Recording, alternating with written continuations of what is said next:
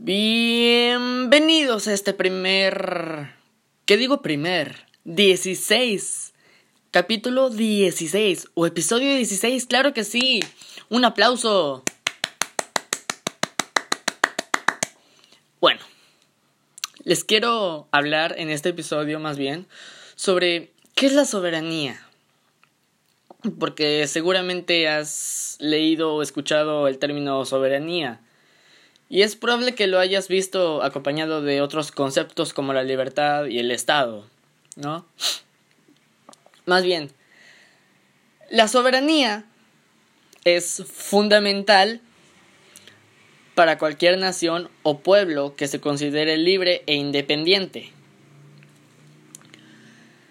La soberanía y su ejercicio, como se escuchará o verá en este episodio, no se restringe al ámbito político, sino que abarca la defensa del territorio, la toma de decisiones o acuerdos económicos, hasta incluso la protección de tradiciones o costumbres de un país.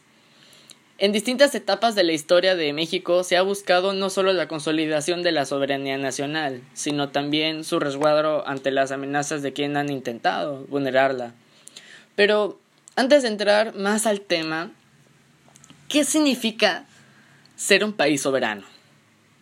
Bueno, ser un país o nación se define como soberana cuando tiene la capacidad o el derecho para poder autogobernarse, que es decir, o cuando se dice que tiene toda plena libertad e independencia para adoptar la forma de su propio gobierno que más le convenga.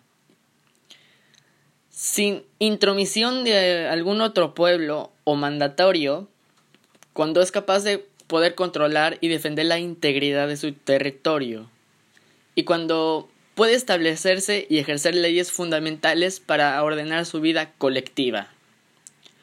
En nuestra Constitución Política de los Estados Unidos Mexicanos establece que el que reside, ya sea originalmente en el pueblo, todo poder público dimana del pueblo y se instituye para beneficio de este. Aunque también señala que el pueblo ejerce su soberanía por medio de los poderes de la Unión y los poderes de los estados.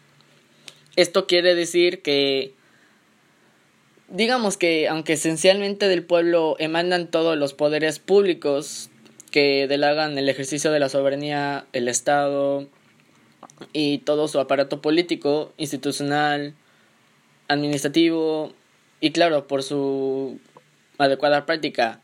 Pero ellos eligen a los funcionarios como el presidente, los senadores o los diputados, quienes no representan de la soberanía del pueblo. ¿No? Ya que la soberanía tiene algunas características específicas para poder convenir y considerar. La soberanía pues es el poder máximo de la nación, que es decir que no admite a otros poderes por encima de ellos, aunque sea por una democracia, ¿no? Que es la voluntad de todo el pueblo, la democracia. Es una e indivisible, que pertenece a toda la nación pero nadie puede adjudicarse la soberanía como propia, como mía, ¿no? Yo tengo soberanía, no. Eso se quiere decir cuando un estado o un país se hace independiente. Ya que más adelante vamos a estar hablando sobre la independencia, ya que fue un movimiento trágico ¿no? Donde hubo guerra. Y nosotros fuimos los primeros o los segundos o los terceros en hacernos independientes. Y todo fue el 16 de septiembre de 1810, encadenado por el cura español Miguel Hidalgo y Costilla. Pero ya no estamos alejando del tema, damas y caballeros, pues obviamente también podemos decir que otra característica que tiene la soberanía es que es perpetua, que no está sujeta a cambios temporales, que no se puede estar cambiando cada rato, ¿no? Y no erradica y no cambia. Es inalienable, que significa que no puede ser cedida bajo ninguna circunstancia a otra nación o a un individuo y que no puede extinguirse por haber transcurrido un plazo legal o por el cambio de un régimen. Otra es que está fundamentada por un régimen jurídico que suele estar en una constitución que cuyas leyes las protegen y establecen cómo ejercerla. ¿No? Otro podemos ver que está en otro tipo de pues podemos ver que cuando México pues obviamente se independizó, ¿no? O nos vamos a independizar, pues obviamente vemos que ya estamos llegando a un, pues ya una nación, ¿no? Y bueno, aunque tuvimos conflictos y cambios por la soberanía, pues es el concepto que también podemos decir, ¿no? Que como estar en el ejercicio de la soberanía, pues han estado modificando a lo largo de la historia. Si bien es cierto que algunos dicen que la soberanía emana del pueblo, que esto no significa que todos los individuos hayan perdido participar de su ejercicio, sino que se encuentran representados por organismos e instituciones que como lo es esta institución que nos sirve para poder votar y hacer la democracia. Y estoy hablando ni nada menos que el Instituto Nacional Electoral, más conocido por sus abreviaturas INE. ¿Ya? O cuando nosotros queremos viajar de un país a otro y sacamos nuestra cartilla, nuestro pasaporte, que es el documento oficial que nos sirve para poder viajar a países extranjeros. ¿Y de dónde la sacamos? No. Unos la pueden sacar de relaciones exteriores, otros cuando vas a viajar con el embajador en los aeropuertos, ya que te da permiso, vas, llegas y te da y te pregunta, ¿a qué usted va a ir a tal país? ¿A trabajar o a vivir?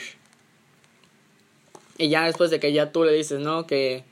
No, pues que a trabajar. Ok, pum. Sellado. Y te vas. Es el Instituto Nacional de Migración. ¿Ya? Y no solo cabe mencionar de los ejemplos en la actualidad.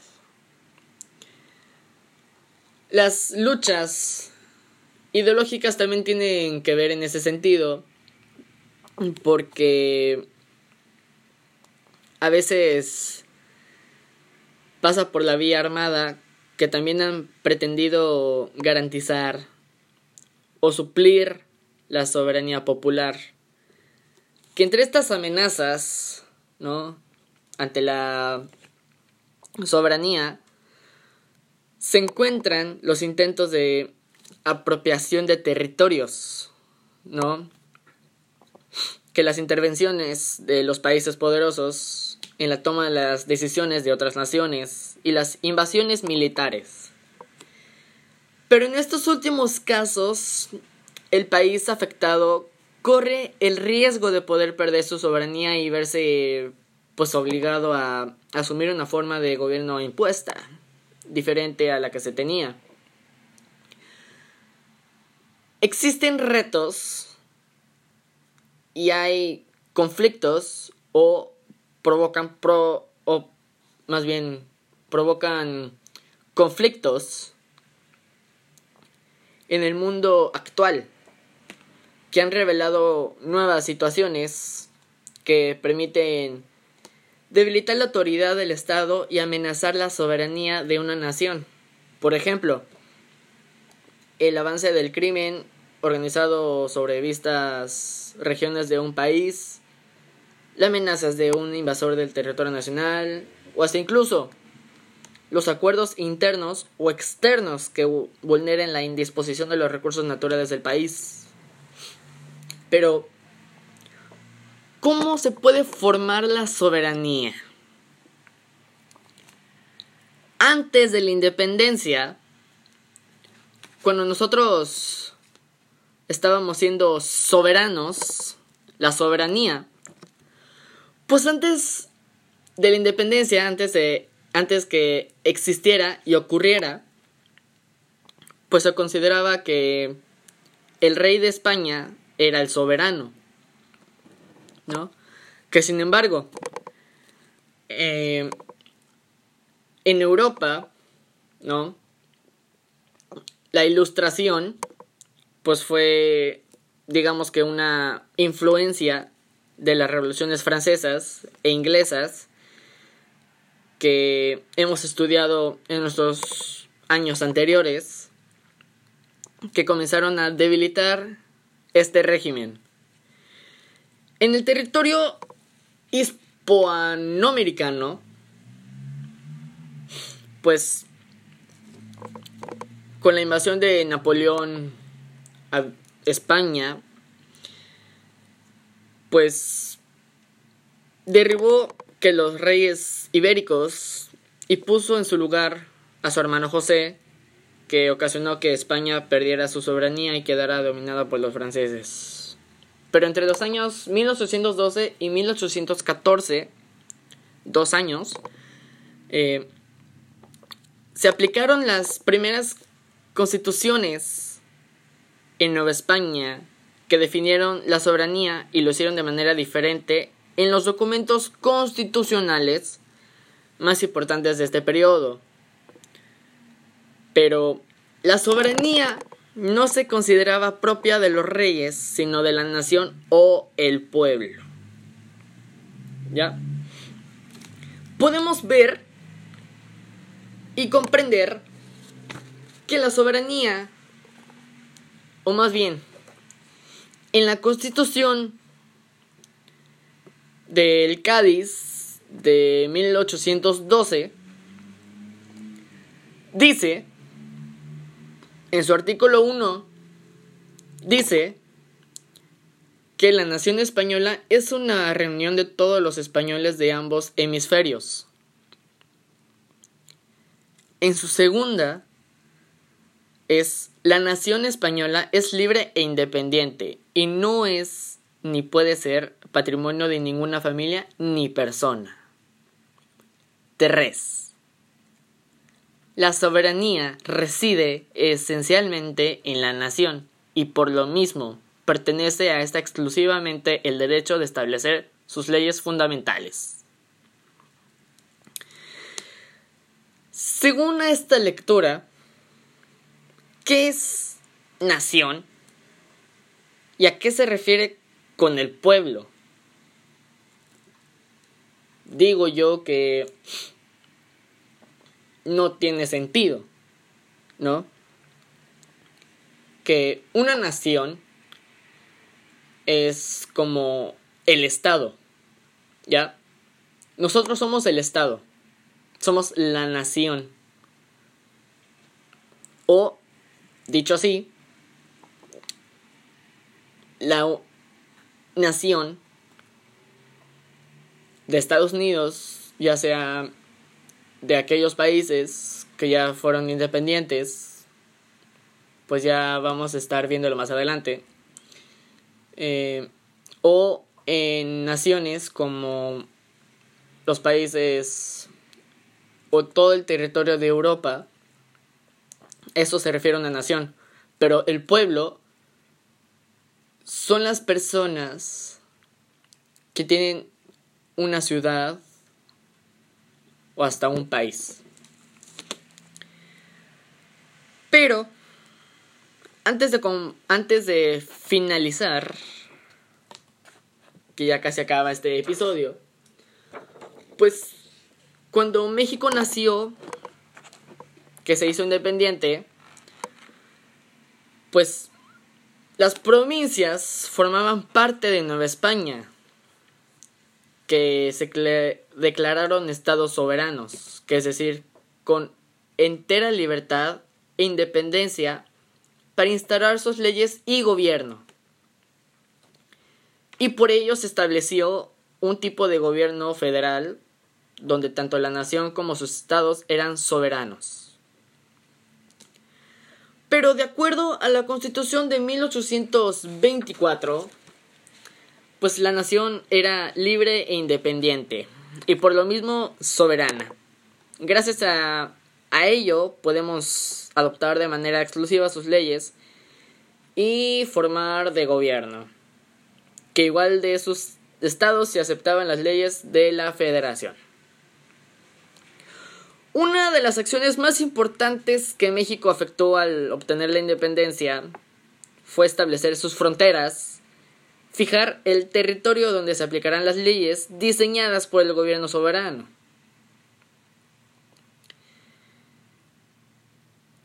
Pero, tras la otra gran amenaza para los mexicanos, fue la de la intervención francesa, que obviamente gracias al apoyo del imperio de el rey de Maximiliano de Habsburgo, pues se trató de una crisis de soberanía muy compleja, que por un lado eh, el gobierno republicano, que fue encabezado por Benito Juárez, perdió el control de casi toda la República, por el otro, que otro dicho emperador no estableció este régimen soberano, ya que la guerra era dirigida por los franceses. Si bien no conocemos la historia de esta gran guerra, que más adelante lo vamos a ver, fue una pelea entre México y Francia, en los que tuvieron una pelea los franceses y una nosotros. Tuvimos dos o tres intervenciones francesas en las que se recuerda una gran fecha que a todos nos gusta. 5 de mayo. ¿Qué se celebra el 5 de mayo? Se celebra el Día de Puebla, donde nosotros, los mexicanos, le ganamos a los franceses en Puebla. Y por eso es que el 5 de mayo le ganamos a los franceses y fue que nosotros le dijimos, Adiós, adiós franceses, adiós, les ganamos, les ganamos. Pero igual. Vamos a reflexionar sobre lo siguiente. De seguro has comprendido cómo es que la amenaza de la soberanía en México a lo largo de la historia si es así, escribe en tu cuaderno tres casos donde los ejemplifiques y expliques el por qué lo consideras así. Y hasta aquí el episodio, claro que sí. No se lo pierdan. Voy a estar haciendo un episodio cada día.